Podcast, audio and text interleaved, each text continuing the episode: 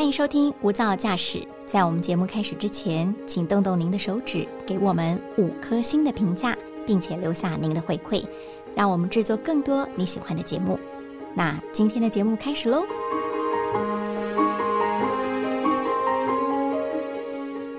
很多人都养猫，亲爱的猫奴们，你的主子满意你日常的伺候吗？你了解你的主子心里在想些什么吗？当我们了解猫的行为，就有机会找到跟我们的主子最好的相处方式。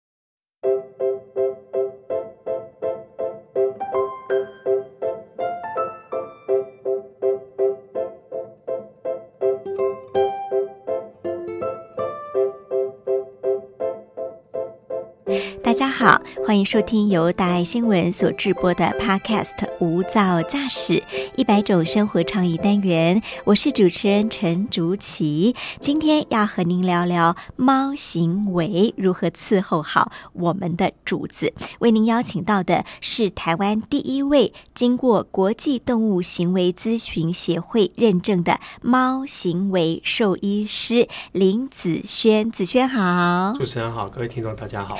嗯，子轩老师，我想我们的听众很多人养猫哈，那但是猫下来给人的感受就是稍微冷了一点，稍微孤傲了一点。有时候我们不知道他心里想些什么。呃，您自己之所以会走上猫行为研究这条路，据说是你捡到了一只有点怪的流浪猫。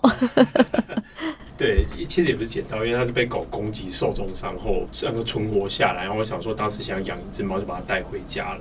那因为养回家之后呢，发现问题才很大，比如说夜间好在乱喷尿攻击人，呃，过度寻求关注，甚至当时产生一个我在教科书里面四百页只能找到个四分之一个 quarter 一小张的那个呃高知觉过敏症。那我其实一直以来都不知道怎么该处理这样问题，因为我的前一只猫，大家对猫传统印象会有，它是一个呃优雅、神秘、安静，也没有什么大问题，了不起就抓抓家具这样的一只金吉拉的猫啦。那那个我们家的阿菊到我们家之后，我会发现哇，这个不止花色天差地远，以前是一个白色优雅的金吉拉，那新的猫来就是一个橘色的，长得像电影《邪猫剑客》的一只小猫。那不止外观差异很大，个性也是天差地远。那我们当时，因为我我很常第一个遇到的状况就是，我必须凌晨大概三四点钟的时候就会被他吵醒，因为我很怕他再继续尖叫下去，我们的邻居就会投诉我，因为我们住传统老公寓哦，他会一直尖叫，他会一直叫。那我们也不可能在家里面关的密不通风这样子。那但我们又只有一个天井，我们社区传统老社区有个天井，回声的感觉。然后它的半夜叫声也不是一般的喵喵叫，可爱的喵，它半夜都嗷呜嗷呜拉长，然后很多人吓到，嗯，所以太太通常就把我打醒，然后我就去处理它。那处理的方式就是基本上是抱着它在我的大腿上面，然后看晨间电视，然后看到从凌晨大概四五点看到七八点钟换我打瞌睡然后它倒在我身上睡着，我没有办法躺下来，我也没有办法把它放到别的地方去，因为它会再度醒。但你只要一抱着它，它就。不嚎叫了是吗？对，就是我必须不断的抚摸它。那换它去睡觉了，我就一路清醒到大概凌晨七呃，到早上大概六七点七八点。其实讲到呃比较冷漠啦、高冷那种气质，的确是猫的一个刻板印象。那我觉得为什么我们会觉得猫是一个冷漠？呃，不太亲近人的动物，通常会这么讲。第一个一定是你本身没有养猫。那第二个事情是，因为我们把这个概念是来自于跟狗的对比。哦，对。因为狗长时间跟人类驯化育种，培育成一个全新，从古代的狼培育成今天全新的一个物种出现的。你看，从狼的形貌变成了像吉娃娃，变成了藏獒，变成了法国斗牛犬。你要说它的祖先是狼，我真的还看不出来。你说它们还有彼此的交配，可以生育下一代的能力，我真的还不敢相信。它们体型悬殊到四十倍、五十倍都有，那是狗。那狗因为长时间跟人类驯化，它跟大部分的野生动物最大差别就是什么？他们非常喜欢用眼神跟人类沟通，他可以透过眼神，包含人的脸孔的表情资讯，去判读得到非常多的讯息。哦，包含求饶时装可爱的眼神，求饶眼神，这是狗会有的。我这么说的时候，你翻开，代表你是狗派的。对，代表我很有回应。对，你是狗派的人，嗯对，就是这么说，我看得出来。那嗯猫的部分呢，其实我常常常在讲猫吼，猫这个动物它的由来其实是一个非常有趣。为什么跟人类走在一起是一个非常有趣的？包含现在有很多动物学家、心理学家都在探讨这件事情。因为一样，因为一样，对比于狗，我们可以很明确知道我们为什么要养狗，为什么最早的人类祖先会想要让狗进到我们人类家庭里面来，可能有很多目的，比如说护卫、御敌、狩猎，甚至是陪伴。嗯你有很多很多的需求，你跟狗在一起，甚至你刻意培育育种这些对人友善的狗，让它去生产下一代出来，嗯那不断的越来越跟人类亲近在一起。可是你说猫，我们在研究里面发现一个非常有趣的现象，就是猫在人类出现前的一千万年前，现代家猫这个东西就已经从非洲野猫分支出来了。我们所谓的现代家猫，它在英文的学名叫 domesticate，指的是被驯化吗。当然，有一些动物学家不认同这个讲法，因为他认为人类其实没有完全驯化这个物种。好，那这个物种在一千万年前就出来，可是我们现代人在两百多万年前才出现，所以代表说的是什么？代表说是这个生物老早在人类出现以前就已经成为现代的样貌，人类出现以后，它还是维持原本的样貌。所以就有心理学家探讨到，我们养猫其实没有太多的需求。我们养猫，我们之所以养猫，有可能是因为这个动物在我们眼中所谓的可爱。这可爱是什么？它的五官、它的体型大小，包含重量，很接近我们人类的幼儿。嗯但有些人会说，我不喜欢小孩子，可是我很爱猫。可是有些东西是你 DNA 里面逃不掉的，你出于天性，你会想要去照顾它的。我们所谓的母性，是照顾下一代的护幼的本能会出现。所以在它的叫声，在它的长相这么跟我们人类相近的情况之下，我们会愿意照顾这个动物。所以也会有另外一个议题，就是呃，在养猫的人口比例里面，一样是我们台湾农委会的统计，我们台湾养猫的人口比例最高比例在哪里？平均是呃二十五岁到四十岁，多半都中高知识分子，然后加上它的性别多半都是什么？想也不用想，都是女性。为什么？包含为什么是在那个年纪？嗯有没有跟我们前面提到，有可能跟生育年龄里面的一个代偿性的行为，可能是有正相关的？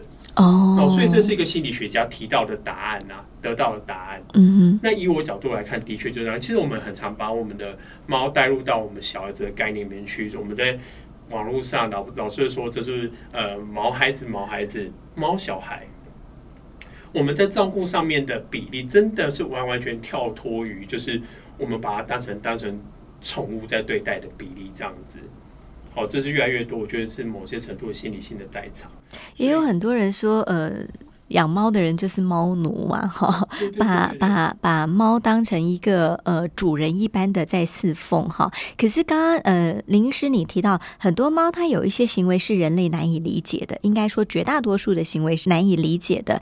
那什么情况之下我们会需要走到行为治疗呢？比方你说你的猫半夜三四点就嚎叫，硬是把你叫起来，那还有哪些猫是呃的行为是需要走到矫正这一步的呢？我觉得所谓的行为问题或问题行为，在我们的临床上面，不外乎三大原因：环境、人或者是猫本身，不然还有什么就没了嘛？对不对？环境跟人或猫本身。但是在环境跟人为的因素里面，加猫本身，猫本身里面的因素又有一大部分是来自于疾病，所以我不会认为说我该是把它导正，它可能去追究一些问题，譬如说我们人类选择了一个过于小个不便方不方便使用的猫砂盆。你可能出于觉得美观或便利、不占空间，或者是猫砂不会被拨出来，嗯你选择一个很奇特造型的呃猫砂盆给它，希望它去使用。可是对猫的角度来看，它并不方便使用。那是你喜欢的，不是它喜欢的。它有可能蹲在里面的时候，屁股是在对着外面，它没办法好好在里面上厕，或是头会撞到，或是空气过于闷热，嗯所以它就选了你的床铺，你的床铺广大、柔软、会吸水。那你会认为这个是该被导正的猫吗？嗯，不是，你该被导正，这个在里面会变成是人，你要去跟它沟通。来找到源头。嗯，猫的需求是这个样子。好，嗯另外一个情况是，他的猫原本都乖乖去使用猫砂盆，一样回到乱尿尿的问题上面。那你的猫莫名其妙从今天开始起，开始这边东尿一滩西尿一滩，或到处喷，那我们就会探讨为什么会突然在以前好的，为什么现在突然不好了？它不会配合去使用。那我们在临床上面一定要先理清一件事情，就是做生理性的检查，因为在我这讲的这个行为里面，有一大部分是来自于比如说下泌尿道方面的疾病，膀胱在发发炎哦哦，所以这只猫在排尿的时候会有不舒适感。那有些猫它们的逻辑比较比较直接，比较可爱，它会认为说我我尿了会痛，我在猫砂盆里面尿了会痛，嗯那我是不是猫砂盆这个地方害我的？嗯所以我就转往其他，我用更舒服的方式去排泄试试看。那这个是有可能发生的事情，所以我认为这个问题在呃我们在处理的方面面向，它是治疗，它一样也不属于导正。哦，所以我到这几年越来越去讲这件事情。那同样的，我们也会透过各种不同的媒体或讲座，我觉得现在在呃人跟宠物行为相处上面，无论是流浪动物议题也好，无论是居家宠物的照顾也好，我认为教育可以带来最大的改变。好，嗯对最大的改变。嗯哼我们知道在这个动物有基本的需求，应该是要怎么样子，那我们可以提供给他，甚至我们知道有些东西不好，那我们就不要这样子去做。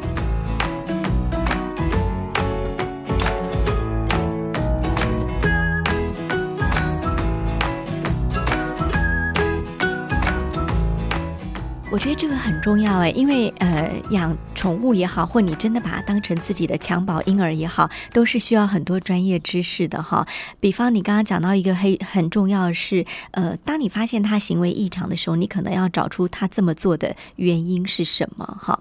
这是家猫，那很多人有这种呃想要跟流浪猫互动的经验，但其实更有一种难以亲近的感觉，因为像你说我是狗派哈，狗是叫得来的，好，不管你是家里的狗或流浪狗，但猫永远是叫不来的。我们怎么跟外面流浪的猫互动？如果我看它饥肠辘辘，想要喂它吃点东西，这样是 OK 的吗？我觉得就是喂食这件事情分两个层面来谈，一个是你想要喂养这一群流浪动物，照顾它们，你觉得它们在外面每天风吹日晒，有一顿没一顿的，你想要担起这个责任，嗯这是一个喂养；另外一个喂养是出自于你当下的善心。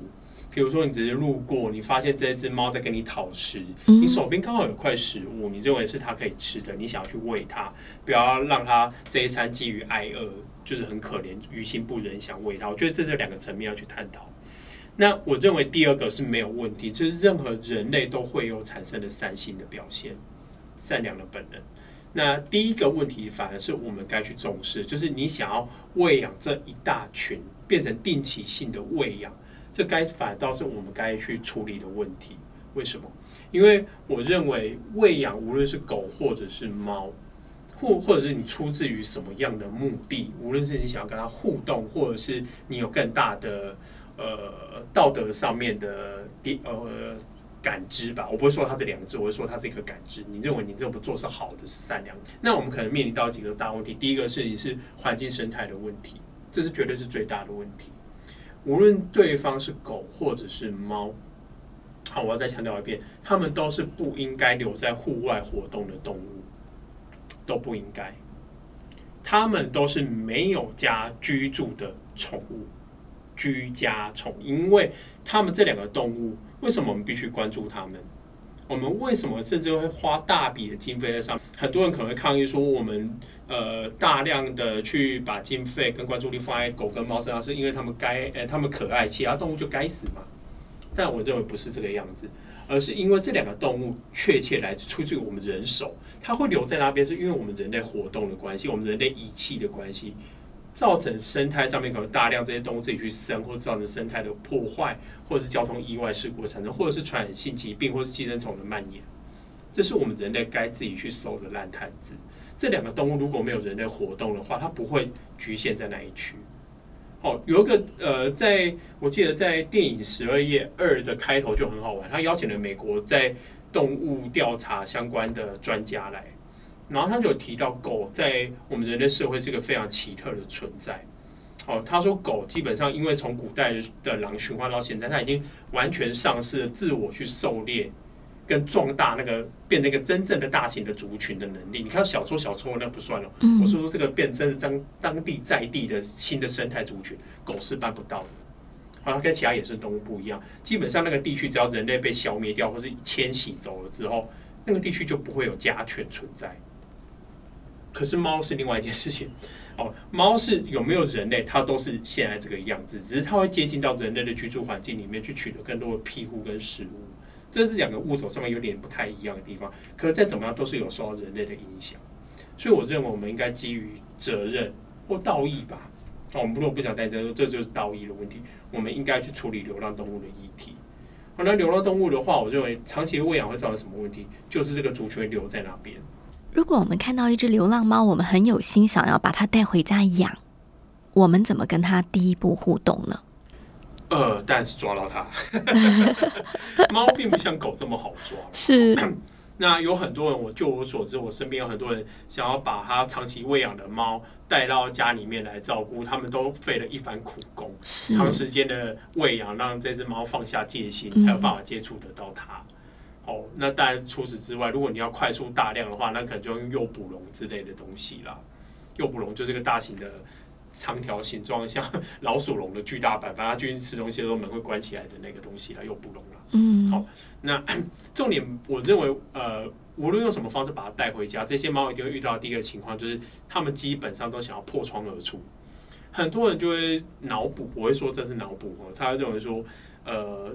他们向往户外的自由，想要逃离我们人类的家里面。那有些人基于这样子的想象，他可能于心不忍，他就开窗，他可能就开门，然后甚至采取半放养的模式。比如说，好，那我就习惯了把食物放在我家范围附近，那你就是要吃再回来这样子。好，你要回来睡就回来睡，你要出去就出去。好，可是我我我之所以说这个脑补原因，是因为他并不了解猫对于地盘维护的逻辑性在哪里。哦，这个现象其实养猫家庭里面养很久的也会看到。我要先讲一个，比如说呃，我们养猫的家庭里面，很多人在洗澡跟上厕所的时候把门关起来，然后他们的猫就在门口喵喵叫、撞门、敲门、抓门，在抗议。那你再来把厕所门、卫浴的门打开，你你的猫进来看了几眼，好像也没有干嘛，甚至根本不在乎你在做什么事情，可能绕了一圈之后又跑出去了。啊，这在做什么？这些在做的事情，表示说他先前一定有机会，或者是曾经进来过你的厕所或是浴室。他在你的这个空间里面留下他的个人气味，他可能磨蹭，或者是东磨西磨，是用各种方式留下他的个人气味，所以这属于他的地盘。哦，那你今天洗澡上厕所把门关起来，代表什么？你要在里面多久？以猫角度来看，它不会知道你是要干嘛，你要多久？它觉得它地盘被侵占。对你把门关起来了，那我就不能继续做地盘维护，那就要切割了。所以猫就很紧张，它叫你把门给打开，它是要进去寻地盘。嗯，那同样这概念，如果回到我们的家里面跟户外，有没有容易理解多了？嗯，它从一个户外原有的领地到人类家庭里面来，它没有办法外面寻领地。嗯，但其他外面有一定有别的动物在出没活动。即即使没有也好，它的领地是用气味构成的，所以经过一段时间，通常十二到二十四小时就会消散掉。那对猫来说，它它当然紧张啊，它不能回去顾地盘，它当然紧张啊，所以它急着出去顾，嗯，在那边敲门、撞门、敲玻璃。可是同样过了一段时间之后，你通常如果真的狠下心来，玻璃门窗都给封好，确保猫不会逃出去。通常，呃。快则一两天啊，慢则是三五天到一个礼拜。你会发现这只猫好像不敲门不撞门的，不不破后窗而出了。为什么？因为户外的地盘已经彻底消失掉了，死心了吗？也没有用。第二个事情是，它在人类的家庭里面已经建立出新的新地盘。这个新地盘有人会照顾我，没有其他动物跟我竞争，我可以取得温饱，我可以取得庇护，何乐而不为？我建立一个新的舒适圈出来，所以户外的地板切割掉就算了吧，然后放水流。所以我觉得以这个角度去看待的话，我在讲给那些会放养的人听的时候，他们多半就会说：“好，我今天起绝对会把门窗给封好。”我觉得就是说什么都不会让他把纱窗打开来。照你的说法，猫很聪明哎，脑子里想很多事情 哎。你怎么会这么想法？猫是笨的吗？猫好像。小脑袋里运作着很多的事情，运筹帷幄着很多的呃，每一个行为模式背后都有它的动机。我这么说好了，我常跟我的饲主讲一句话，我说猫是愿意去救人类家庭的野生动物，它跟狗不太一样，狗是彻底驯化成我们人类培育出来的新物种。嗯，可是猫没有，我真是想它从以前几千万年前、一千多万年前就长这个样子，到现在还是长这个样子。